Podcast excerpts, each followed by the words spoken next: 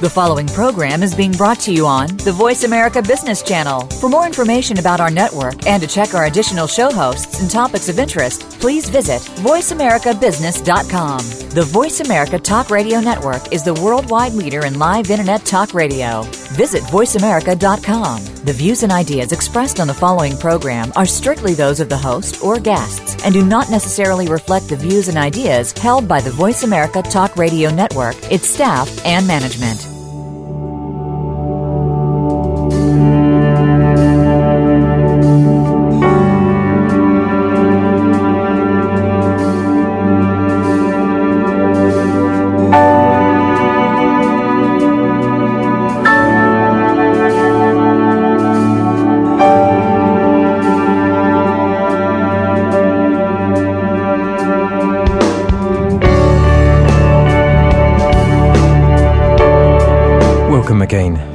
Discussion, and this compilation of profound statements made thus far by honoured guests since the programming began in November of 2009. These individuals with whom I've had the pleasure to share life and work provides enormous value and integrity behind a passionate and diverse set of objectives in their respective fields. Through their mission in film, writing, and spirituality, a true message of hope and fortitude talks to people around the world. The value of such faith and optimism in our future helps all of us in knowing that our world is sacred and worth fighting for. An inspired world for our children and their children's children. Here are highlights that have in turn inspired me to continue the work that these programs deeply reflect for all of us standing on this earth and those still aspiring to believing in miracles, in finding their way to freedom. Freedom from fear, longing for love, and inspiration. These statements are only some of the profound messages that have come from hours of research, friendship, and trust in the programs to date. I hope that you gain as much from them as I have personally, in the never ending pursuit of happiness and freedom. Michael York, celebrated actor, writer, and producer, has enjoyed a successful career for over 45 years, creating an impressive body of work on stage, screen, and in the recording studio. A member of Britain's National Youth Theatre and a graduate of Oxford University, he joined the National Theatre Company and made his film debut in The Taming of the Shrew. York's more than 60 other screen credits include Romeo and Juliet, Cabaret, Something for Everyone, Jesus of Nazareth, The Three Musketeers, Logan's Run. He played in all three Austin Power movies and recently completed The Justice of Wolves and The Mill and the Cross. Uh, looking back over your career, uh, who are the who are the most uh, profound actors that you remember that you uh, have great friendships with that influence you so much? Well, certainly, I was in awe of um, of um, Laurence Olivier, and I think I was turned on to the movies by his movie of Henry V, which I saw as a young a young young man, boy, I think, and almost fell out of my seat with excitement because it was Shakespeare, but it was living Shakespeare. It was breathing. It was moving. It was so powerful and, and exciting. And later on, uh, as I said earlier, I had the great good fortune to be in his company at the National Theatre. Admired him inordinately because of what he had achieved not just the Shakespeare movies, but he'd been in, you know, he he'd conquered Hollywood. He'd also been the great, you know, stage actor of his time. He did, he produced films, he directed them. It was a full career. He'd also, you know, pioneered, started the National Theatre Company, got it on, uh, got it on its feet. So, in a way, he was a, you know, he was a sort of god certainly I relish that um, relationship as I did with his his great contemporary. Um, again, I'm going to mention John Gielgud again because you know they were they were two sides of the same classical coin. You know, Gielgud, a much more um, cerebral, beautiful voice. Olivier, this sort of dangerous panther, and the Zeffirelli connection. I, of course, cherish to this day also the chance of working with the, some of the great directors. Billy Wilder, for example, um, just to have uh, been in a movie directed by the great Billy Wilder was um, a consummation devoutly to be wished. And so it goes on. There are so many, you know, um, there's so many people that um, I admire, and the, the the way I see it, I know this is maybe this is slightly um, well, it's maybe wishful thinking, and it may be delusional, but I feel that you know one's still in one's prime, and there's hopefully still a long way to go. That yes, the doors have closed on certain uh, movie roles, all those jeune premier roles, the young heroes, and uh, now you know I embrace the fact that one is called to play grandfathers and, and characters. As I said, it's it's nice to look back, to be retrospective, but it's it's very very nice to look forward to what lies ahead. And you know the 2010 approaches, and there's a film that I've been wanting to do. We've been trying to get it set up for four years, but you know every time it's fallen by the wayside the script has been embellished a little further and it gets better and better. Uh, that may happen or it may not. That I'm doing something which I really love. Uh, over the over you know the last decade or so, I've I've again in purely self-indulgent, I've uh, done something which I love, which is narrating, performing with great orchestras. David Sigall joined me at the beginning of 2010 to talk about the amazing life of Susan Chilcott, the outstanding opera singer from England, an operatic soprano capable of expressing the rawest of emotions in the most beautiful of tones. Susan was an English soprano, considered one of the best of her generation, while achieving worldwide fame among the aficionados of opera and classical music in general, she failed to become a household name, something which she would have undoubtedly have done but for her death from breast cancer at the age of 40. She has obviously left an amazing legacy not only in Hugh, uh, but also in the Susan Chilcott Scholarship, uh, and for all those people that have had the great privilege of listening to her in in person over the years. What in the final minutes, David, would you say that you miss about Sue most, and that she leaves leaves to us? I think I think her her honesty. I think the fact that she was what she was. She didn't try to be anything else. She was not a diva. She she she was she was a, a, a real person for all her um, faults and and and and wonderful qualities. And um, I remember the day she died. I inevitably, you know, had the press on the phone, etc. And a newspaper rang me up and and said, um, asked me for a, you know, a tribute to Sue. And of course, I was completely, you know, I didn't know what was going on.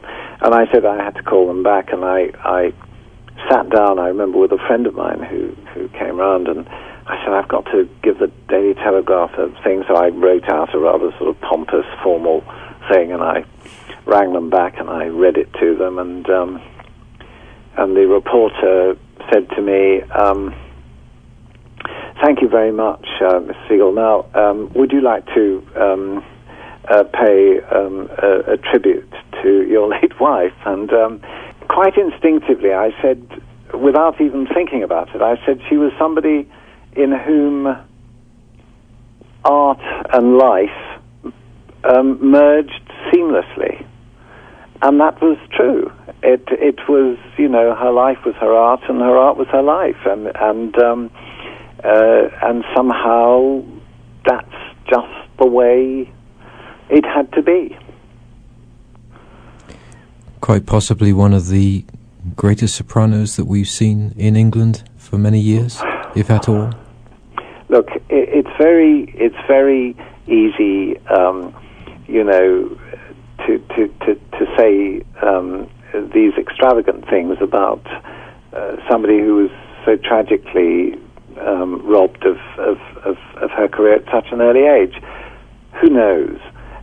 She was um, a, a unique talent, and I think her great legacy was her um, that that uh, unique quality. I mean, there was nobody really quite like her, both um, vocally. I mean, her voice was a was a very individual voice. I mean, you you you you hear it and you recognize it immediately.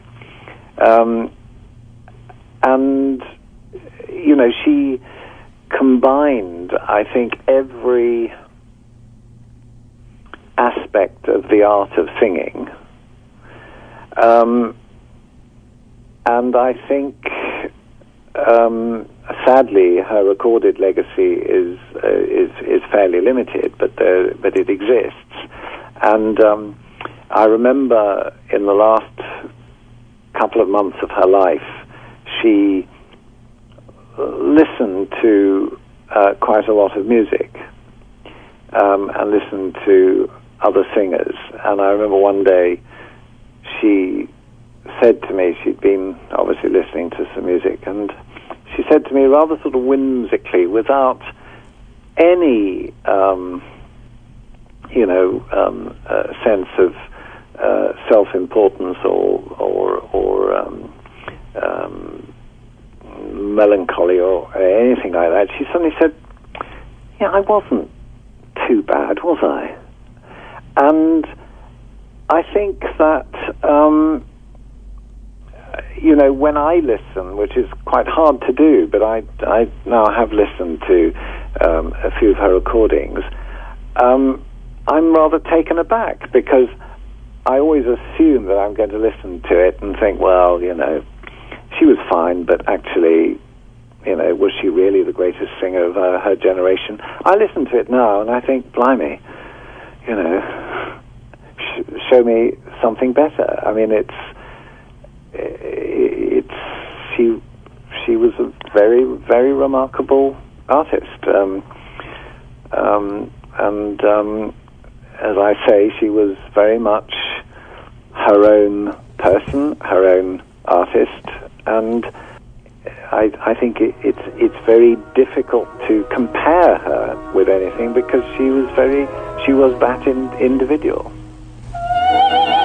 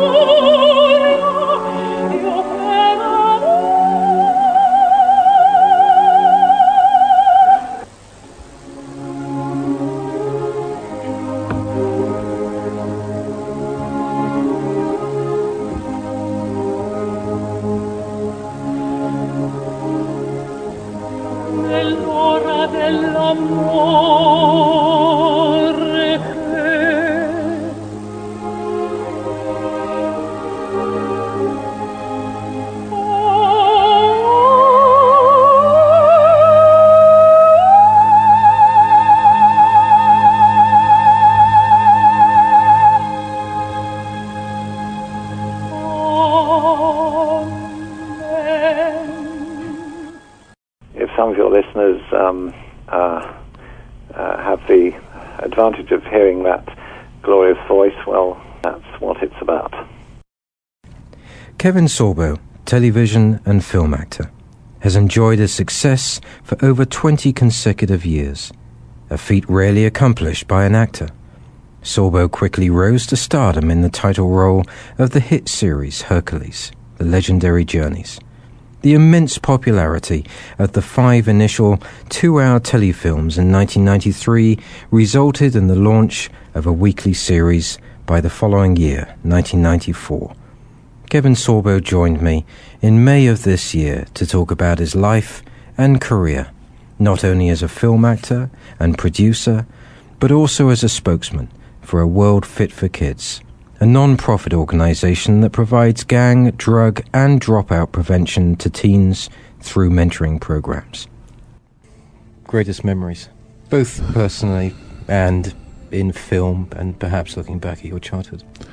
Well, I'd say, you know, the greatest memories certainly uh, encompass what we talked about earlier was growing up in my little town. I mean, it's, you know, riding my bike to Little League practice, um, you know, Friday night football night. You know, you, you got the jersey on. You're making that long walk from the high school over to the football field, and you see the fans. You see the hear the band playing and the music and the crisp air of an, an October fall night. Uh, the, you know, out there smashing heads with your buddies and having a good time. And, um, college days, and I, I think the best memory for me professionally was not getting a series like Hercules. It was it was the road to get there the all the rejection, all the failure, all the frustration, all that stuff that I used as fuel to my fire and my passion to make it in this industry, not point fingers, not blame somebody else, not go woe is me, but use it as a way to get to where I knew I was going to get one day. And I always believed, as I said, that I was going to have success in this business. I had to believe it. Because of your role in Hercules, you're certainly seen as a hero, and and, and that's a serious comment, you are seen as a hero not only for that role but also with what you do with these kids. Hmm. Are you are you proud of that position? You know, I'm very proud of it. When you just when, just when you said that, it reminded me of a time I was. You know, I do these autograph signings around the world. I do two or three a year, and I travel. And I was at one back during the Hercules years. Back it was like '96 or '97, and there was a four-year-old little girl, beautiful little girl. It's weird to think she's you know 18 or 20 now, but she was four years old, and I, I picked her up and um, sat on this counter because I had a counter between me and the fans. I was signing autographs.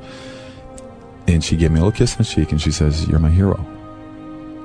And it really hit a tone with me. And right after that was a 94 year old mother, grandmother, who grabs my cheek and says, Us older older people think you're a fox too. so I had, I had four years old at 94 years old. And it was just, it was just such a strange dichotomy, but it was just so cool at the same time. And I wanted to be an actor because I wanted to touch people. I wanted to send a positive message. I wanted to be a, a role model for kids. I wanted to be someone that people to want to hang out with. I think he's a cool guy or whatever. You know, I mean, I wanted to be able to touch people's lives the way actors, movies, television, whatever, touched me through the years. I wanted to make people have that same sort of roller coaster up and down. Todd Allen, film actor, writer, and producer, has joined me both on a program about his life and career, but also on the Western series that has developed on In Discussion over previous months.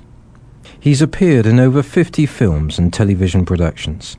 Among the most notable are three films with director Lawrence Kasdan Silverado, Grand Canyon, and Wyatt Earp.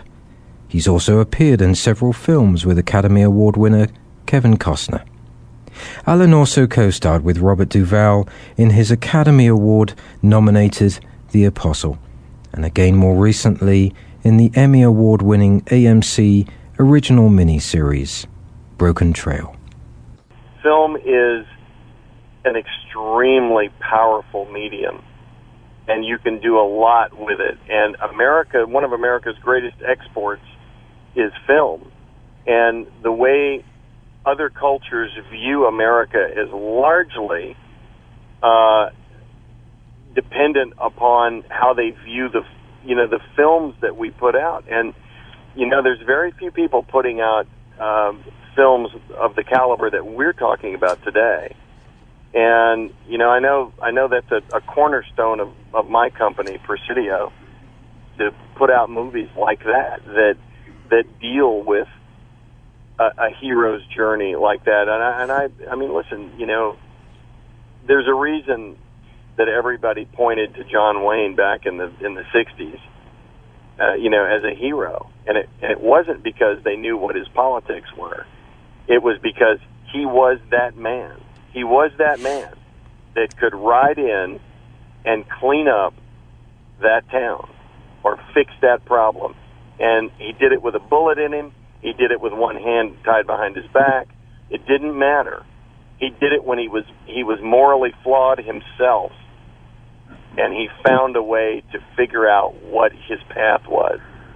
You know, the the the, the American West was such a period of expansion um, in America, and it was one of those things where there's a great scene in, in a movie that, that actually didn't do very well, but it's a it's a better movie than people give it credit for, and it's a movie that Ron Howard made with Tom Cruise and Nicole Kidman about the expansion of the West. You know, and there was a scene in that where where they gave everybody a, a, a flag and a stake and and fired off a pistol, and there was a race, and you could go out there and stake out your property, and you know there was very much of that was the the expansion of America westward, and when it, all of that was over, then what, where did you go? And and so I think the the legend of the gunfighter, I think the legend of the lawless town in the West, and and and all of that stuff where you were basically operating with no rules. Uh, you know, when somebody once said to me, uh, you know, I described a movie I wanted to make that was a western, and they said, they said, what's beautiful about this this story is, here's a guy who's riding into this lawless town with nothing, with nobody and nothing on his side except right. And and I've I've always loved that description of of you know of the character in that movie, and uh, and I, I believe that's somewhat emblematic of, of, of some of those great stories. You know. After graduating from Cornell Law School, Barry Eisler spent three years in a covert position with the CIA's Directorate of Operations, then worked as a technology lawyer and startup executive in Silicon Valley and Japan.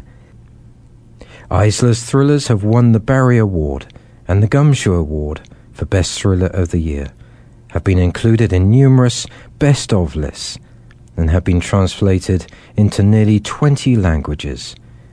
Barry joined me this year to talk about his life and career as a profound and well known worldwide author extremely interested in this word oligarchy because yeah. this is one of the main premises for my last letters from America. Mm.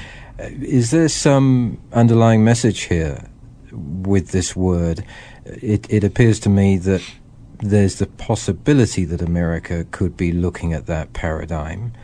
Um, it's more than a possibility. I mean, so, D- Democratic Senator Dick Durbin of Illinois said candidly that um, we can't get anything done because the banks own the place. I mean, this is a senator acknowledging that, that the banks own Congress. But when you're applying that word, are you applying it more in terms of a country being led by its industrial leaders or still by political leaders? It's really a combination. Um, I don't think there's any country, any society that functions as an oligarchy, uh, which we wouldn't recognize functions as a kind of collusive relationship between the government and various private interests. It's not as though the private interests are are um, completely in charge. It's more a collection of interests that recognize they can get further for themselves by cooperating rather than by competing. So in America, what we would, would be talking about here are politicians, media interests, military interests, and corporate interests, particularly financial interests, but not exclusively financial interests. Um, these different players should be checking each other, particularly, obviously, the media. Uh, should be uh, afflicting the comfortable and comforting the afflicted. But in fact, the American mainstream media is either literally corporate owned um, or uh, or so enslaved for various institutional reasons to the government that what the American media produces, if it were produced in another country, let's say in the Soviet Union, we would rightly recognize as propaganda, government propaganda. But we can't see it that way here because we don't use the word mm. propaganda for uh, American governmental information initiatives. The Russians have propaganda, Americans have uh, press releases. So uh, that's the way I would describe, and that's the way I'm using the term oligarchy in Inside Out. So Inside Out is more of a provocative change in direction for you at this stage in your career? Yeah, I would say so.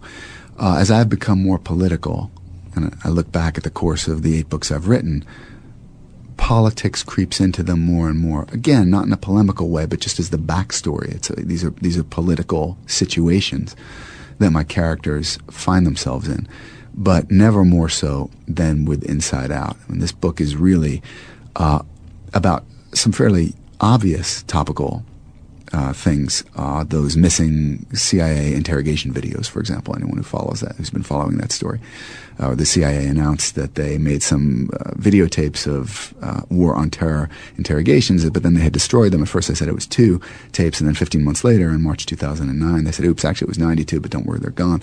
There's an, an ongoing investigation, which I guarantee you is going to go nowhere. Um, uh, Guantanamo, Blackwater, renditions, ghost detainees, black sites, all that stuff forms the, the backbone of the plot of Inside Out. But even more so is this uh, worldview about the way America really works, about the way things really get done behind the mythology, behind the pretty veneer. The story that we like to tell ourselves is stripped away and inside out in favor of what I see as the reality. So your goals there are different now. You have this blog yeah. uh, that talks about torture and, and Guantanamo Bay. Uh, are you seeking a particular purpose with that? I would say so. Uh, when I first started writing novels, if you had asked me what is what is your purpose, Barry, in writing these novels, I would have said entertainment. I didn't really think of them as uh, anything more, and uh, maybe a little bit more because I think there are some interesting ethical questions, particularly uh, having to do with when is killing justified? How do people live with killing? These are questions that have always interested me and that are reflected in all my books, for example. So hopefully the novels are more than what Graham Greene, just what Graham Greene called uh, entertainments. But with Inside Out, a little bit with Fault Line, my previous book, but particularly with Inside Out, this book is a reflection of a philosophy that I guess has been developing in, in myself. Philosophy is too strong a word. It's almost just the way I look at the world. Um, I've become really big on the notion that our job is to do what we can to improve things, to leave the world a little bit of a better place than we found it. Some people can do a lot, some people can only do a little, but you have to do what you can. I think that's the main thing. Do what you can. And because I'm a novelist, hopefully I've changed a few minds or opened a few eyes through my blog. I seem to have a pretty decent number of readers at this point. But I reach a lot more people through my novels.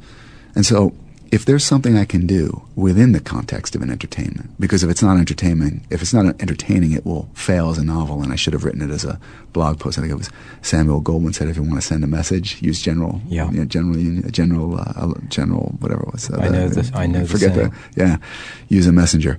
Um, the novel has to be entertaining. You have to be on the edge of your seat. You've got to be. You know, the, the sex has to be uh, steamy and the the settings have to be exotic and the action has to be gripping. It's just it's got to function that way. It's got to be thrilling because it's a thriller. But within all that, if it gets you to look at the world a little differently, if it gets you to reconsider things that you took for granted, uh, makes you a little bit more of an active citizen than you were before you read the novel, then I feel very satisfied that I've done something that is more important than just entertaining people. Not that entertainment is unimportant. We all need entertainment. Entertainment is good. But I've done something that's more significant, I hope, than just entertainment through this novel. Michael Lynch. In this profound program recently, Michael talks to a changing business world, defining the reshaping of a nation and world, areas in corporate social responsibility and social values rank among many key issues, illustrating the man behind a wealth of visionary and unrelenting viewpoints, love of family and friends, and an overwhelming level of optimism for the re establishment of a country's rebirth, built throughout an increasingly an important sense of motivational statements. In a two part series, the programs provided listeners with a life dedicated to change and strength following a challenging career path. As I grasped for answers through my own struggles, I looked outwards towards people today in the modern age. In other words, others in their 40s that are going through the battle like mine, uh, are going through uh, restructuring in certain areas of their life from the standpoint of both economically and financially, and, uh, and in taking on issues of corruption that I have done and have felt the wrath for doing so.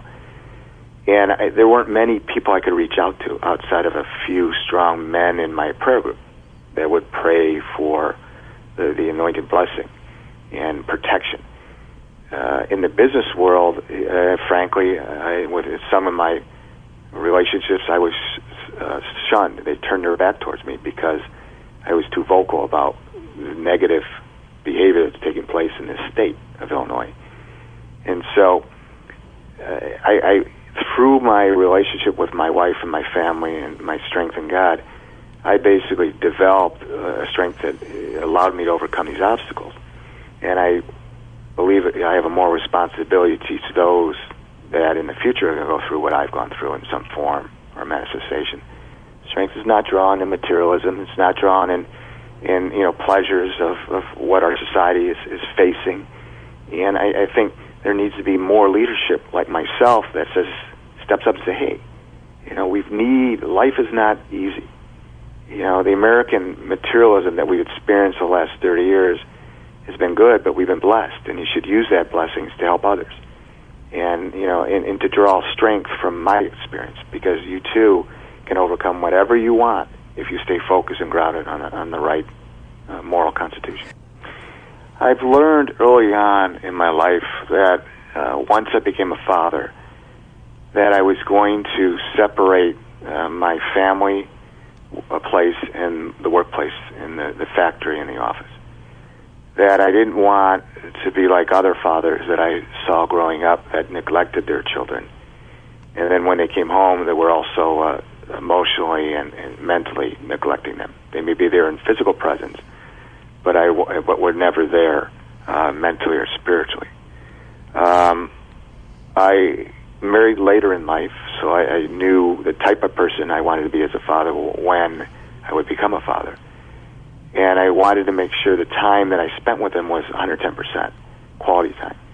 And so as I became more successful, I had the tools to uh, really drive productivity. I, I had my own jet. I had my own driver.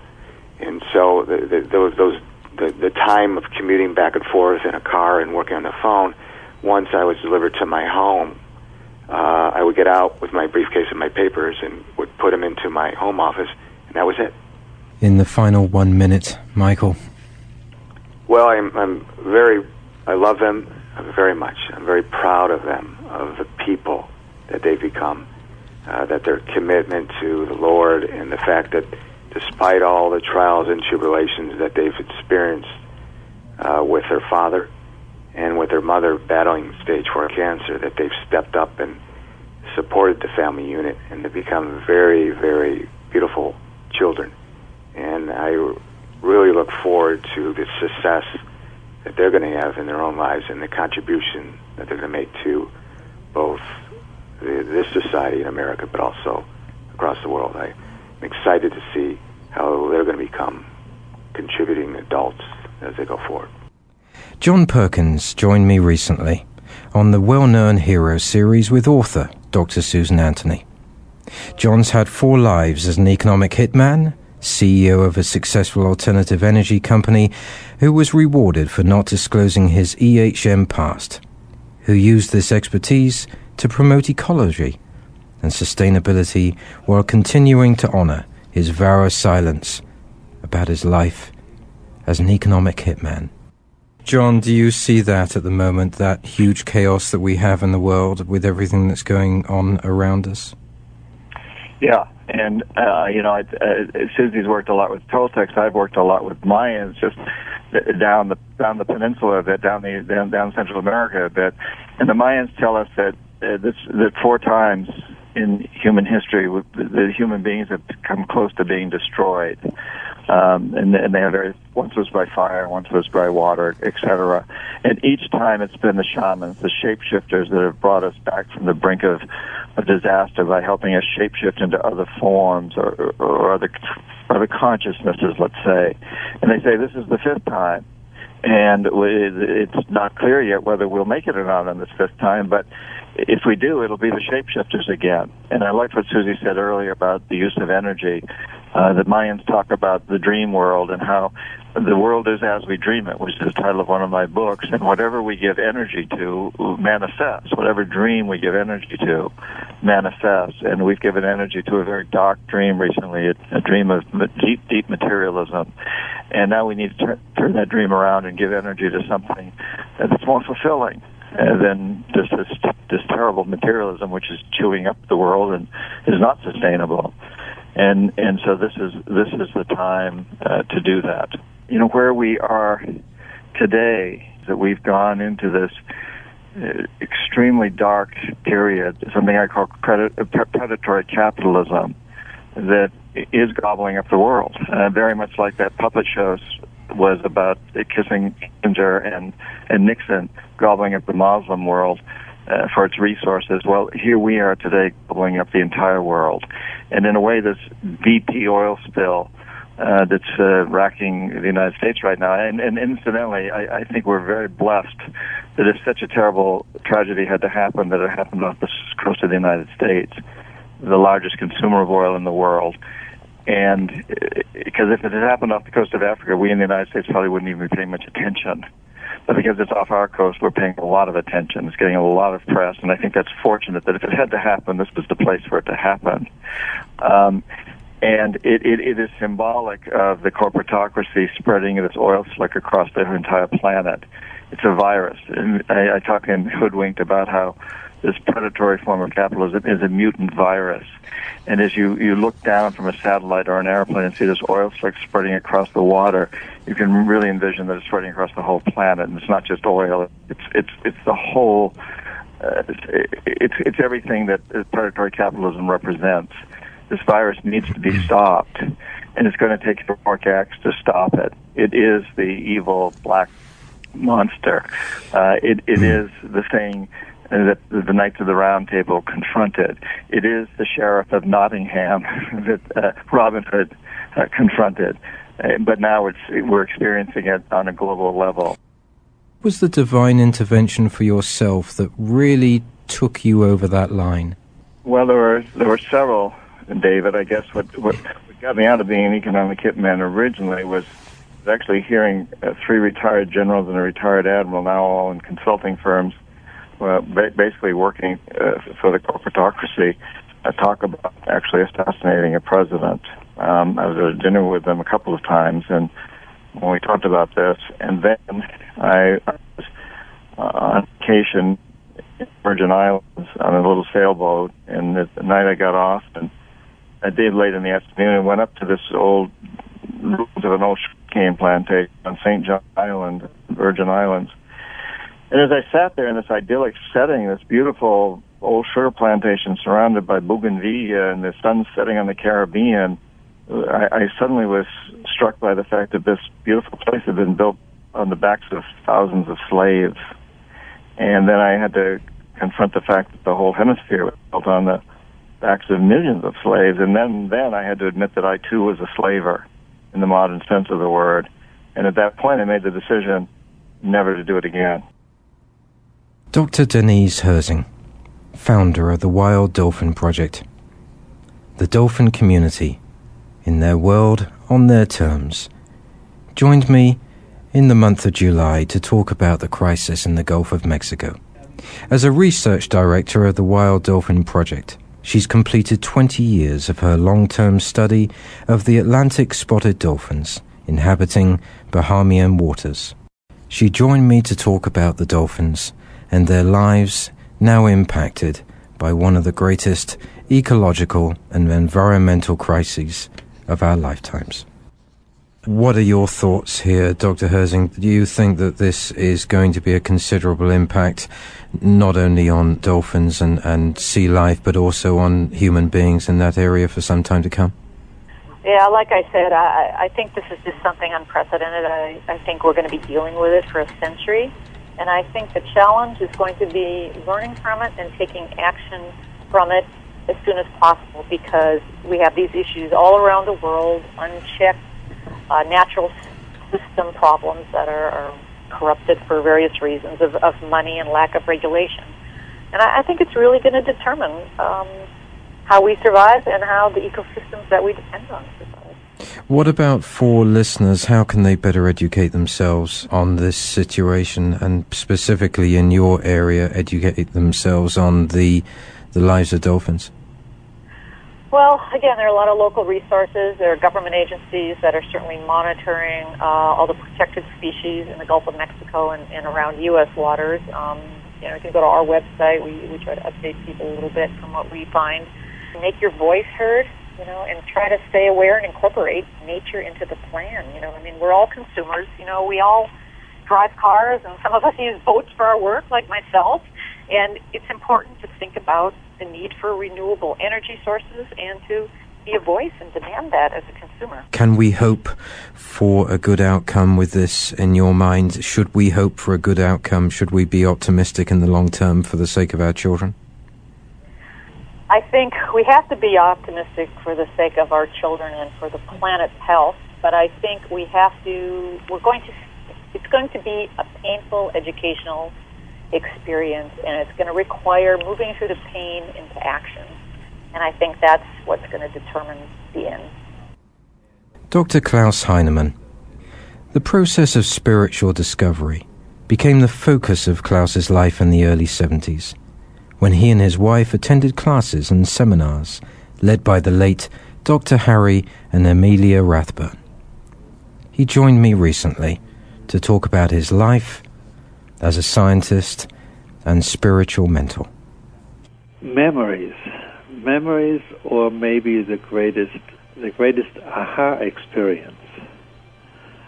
I mean, there, there, that would be a very difficult question to answer. But let me, let me maybe answer it in, in, in terms of an aha experience. And that goes back to a question that you phrased way back at the beginning of our uh, conversation and it had to do with our our exposure to uh, Dr. Rathbun, Harry and, and Amelia Rathbun. And one of the teachings, or one of the pet teachings of Harry Rathbun was uh, what his understanding of the great paradox, uh, which is which is of course something that that is uh, associated to Jesus, and it says something like this If a person seeks to save his life, he will lose it. But if a person loses his life, he will find it. That's, of course, a something that we all kind of know. You've heard it, and many people, many of the listeners will have heard it in their yes, yes. somehow in their upbringing. Now, the way Harry Rathbun phrased that great paradox is something like this, and I hope I get it together right. If a person builds up walls around his psyche in an attempt to protect himself. If he tries to attain fulfillment by amassing worldly goods and fame and this kind of thing, if he sets his entire focus on physical wellness, he will, in the end, utterly fail. He will simply not, not, not attain what, what the real purpose of his life is.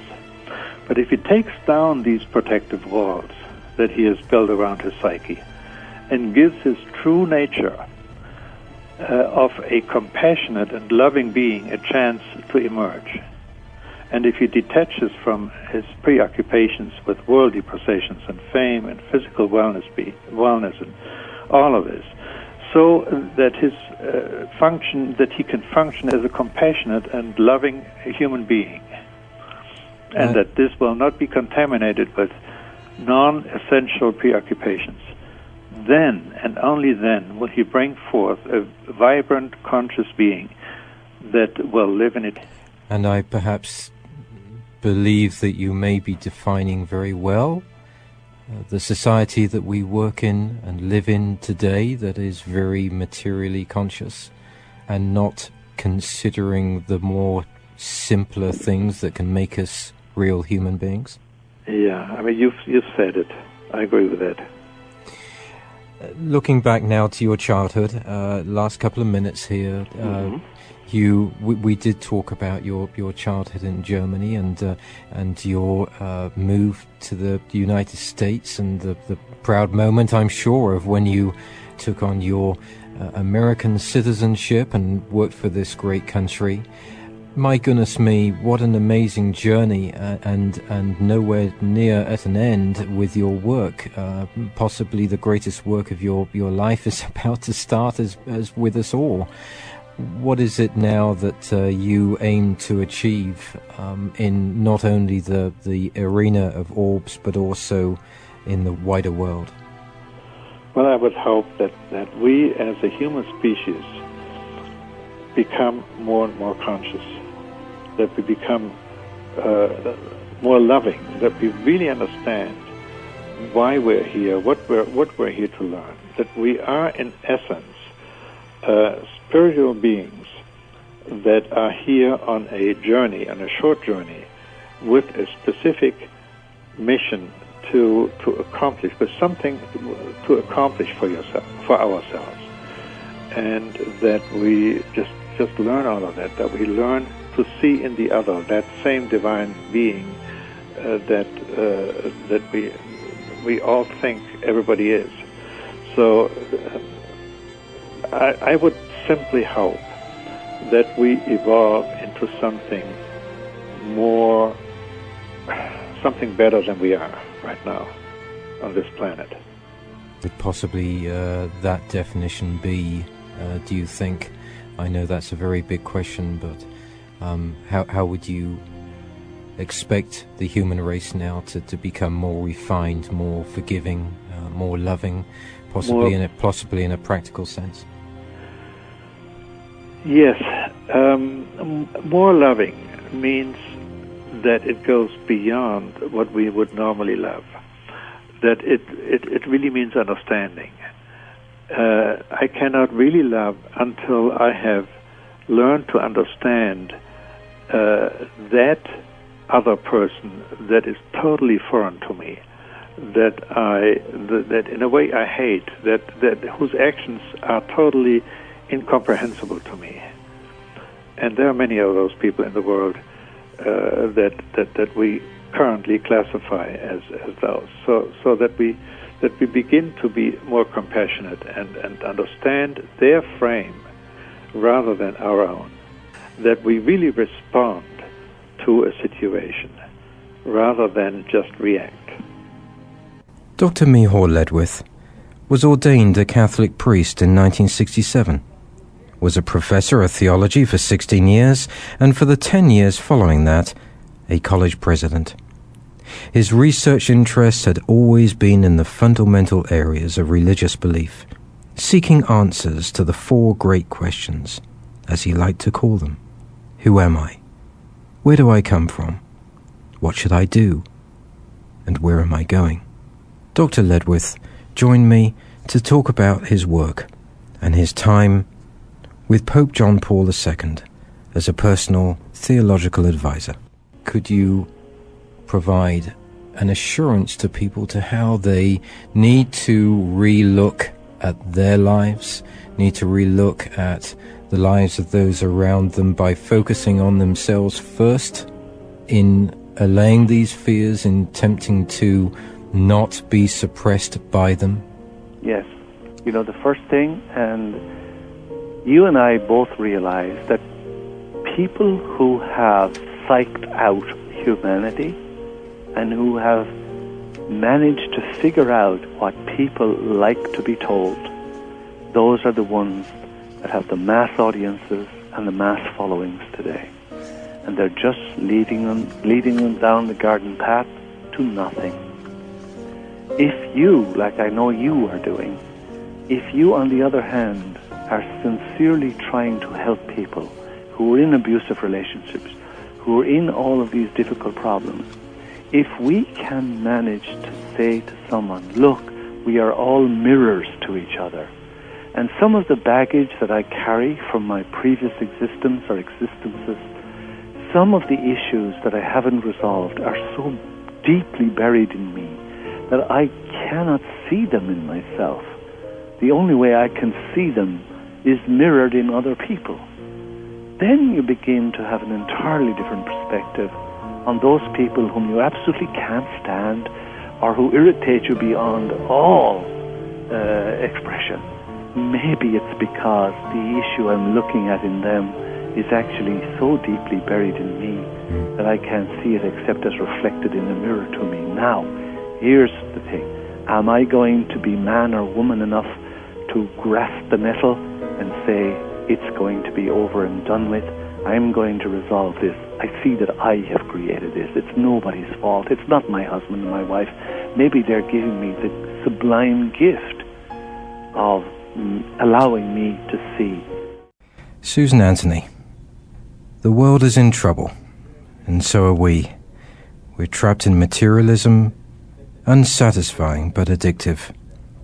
We're destroying the planet and ourselves. We lack real purpose and passion in our lives, and we need a miracle. During the last 12 years, Susan Anthony's teaching full time on the spiritual circuit in the USA and worldwide has often worked with single groups in excess of 2,000 people, using leading edge energy mastery principles and attunement techniques. Susie's work makes clear the understanding of the difference between knowledge not applied which is just so much mental excess baggage, what she calls the conceit of wisdom, as opposed to wisdom, which is the living of the knowledge and which will change our world. Of course, Susie, also in your, your notes, you talk about chaos, which I think is interesting because we could probably apply that more to today than ever before when you look at the disaster in the Gulf. And in your book, you talk about the matrix. What are the extra challenges there, Susie, when you have this chaos in this matrix that you cite? It's, it becomes awe inspiring and joyous to actually embrace the challenges and what I've learned is that the hero knows that our most powerful and authentic discoveries do come from chaos. And this is what I learned from one of my childhood heroes, Peter Gabriel, that going to the place that looks wrong, bad, stupid, foolish, being courageous enough to do that, to go there, this perpetuates life, advancement, it's adventure. Whereas um, playing it safe and going for the, you know, the security in bricks and mortar, that breeds stagnation, and that's the anti-hero, the one who does nothing, so evil persists. Do you find a principle, purpose, a strategy in the way that you master all of this? Well, um, no, I don't. I just live in the day and see what happens. And I, I think if there is a principle structure, it's when you're aware that nobody else is going to make you happy and that happiness is the result of your love, giving this love out, this becomes the greatest strategy. And it, it's, it's the mastery of love. And I learned pretty early on whatever it is you want to receive, just become it and give it freely. Dr. Lee Jampolsky's self help classic, Healing the Addictive Mind, has given well over 100,000 people around the world the tools to create significant change in their lives. Now he continues his proven and trustworthy blend of practical and positive psychology with healing the addictive personality. Dr. Jampolsky's straightforward approach, based on first hand experience, presents ways of healing addictive thinking, behavior, and destructive relationship patterns with forgiveness. In ending this program, the real meaning and outcome and the joy of love. As you know, writing is a, a joy of mine, and sometimes it, I communicate best in uh, prose or poetry. And At the, the end of uh, my last book, Healing the Addictive Personality, I asked myself the exact same question that you just posed. So, in brief, let me read a, a short poem. I call it Unfolding. Love always surrounds us in gentility. Yet, we so often turn our backs, walking aimlessly into darkness. May we each cease this futile pattern and surrender to the serenity of love. Breathe in the joy of life. Let us pass our days smiling upon each other while extending our hands in kindness and forgiveness. May we speak from the center of our being and allow others to know our hearts. May we each feel the limitless depth of love that abides in and around us and know that this is who we are. These statements, ahead of In Discussion's 200th anniversary, are a reflection of those hearts and minds that have over these past months truly inspired and transformed my world. This has honoured them during this profound program.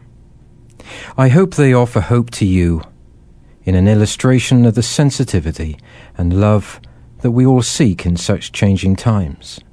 It's a time when the art of forgiveness is essential, combined with a divine faith in God's blessings for the gifts we all possess and to be finally realized.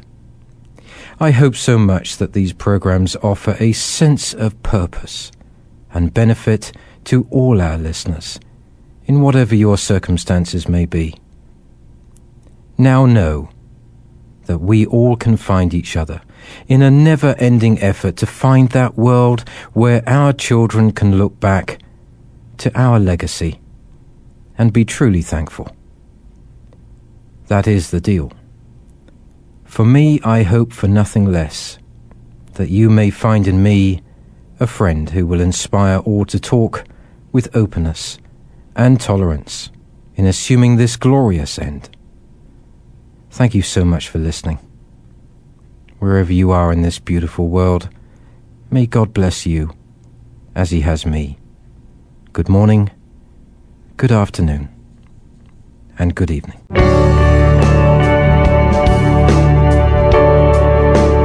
David Gibbons in Discussion welcomes listeners' comments and viewpoints at its blog at davidgibbons.org.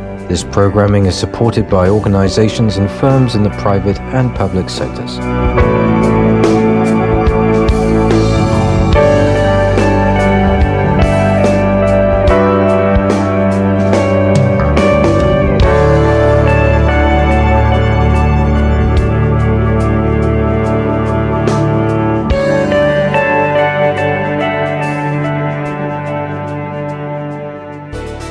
Thanks again for listening to the preceding program brought to you on the Voice America Business Channel. For more information about our network and to check out additional show hosts and topics of interest, please visit voiceamericabusiness.com. The Voice America Talk Radio Network is the worldwide leader in live Internet talk radio. Visit voiceamerica.com. The views and ideas expressed on the preceding program are strictly those of the host or guests and do not necessarily reflect the views and ideas held by the Voice America Talk Radio Network, its staff, and management.